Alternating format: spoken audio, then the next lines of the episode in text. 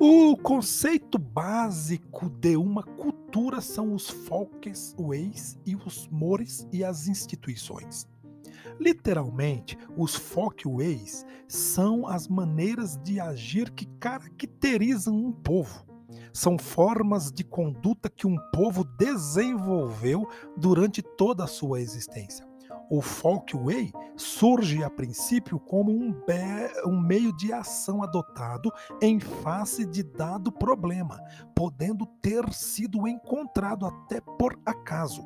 Se funcionou, porém, isto é, se produziu resultado satisfatório, foi então aos poucos adotado, na sua maior parte inconscientemente Tornou-se assim parte da vida social do povo em questão e depois transmitiu-se às gerações seguintes.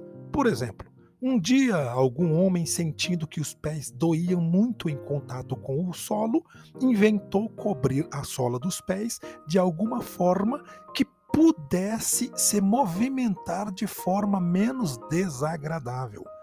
Começava aí a aparecer o uso dos sapatos que foram se aperfeiçoando e generalizando.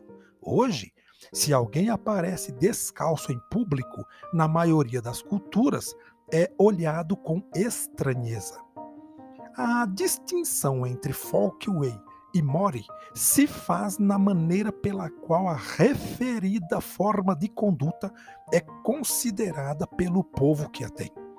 Quando um folkway passa a ser visto como absolutamente essencial e irrevogavelmente ligado à persistência e eficiência da vida grupal, perde sua simplicidade e torna-se um mor. Os mores são, pois, os folkways que foram destacados como particularmente importantes na vida de um grupo. Representam as formas sagradas de comportamento, isto é, as formas que são prezadas, consideradas fundamentais e mantidas com tenacidade. São formas de comportamento que o grupo considera essencial para sua própria sobrevivência e não admite que sejam quebradas. A moda, por exemplo, é um folkway entre nós, mas andar vestido é um morre tanto que se a pessoa se expuser nua em público, sofrerá penalidades.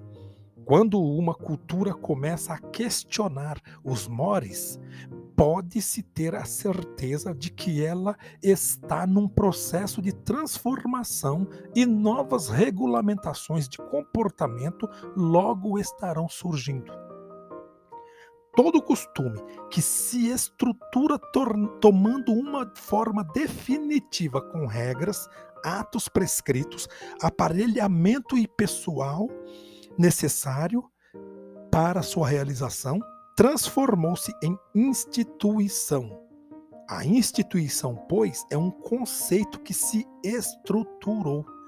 Assim, aconteceu com os acasalamentos que à medida que foram precedidos de rituais, sacerdotes, etc., transformaram-se na instituição do casamento e da família.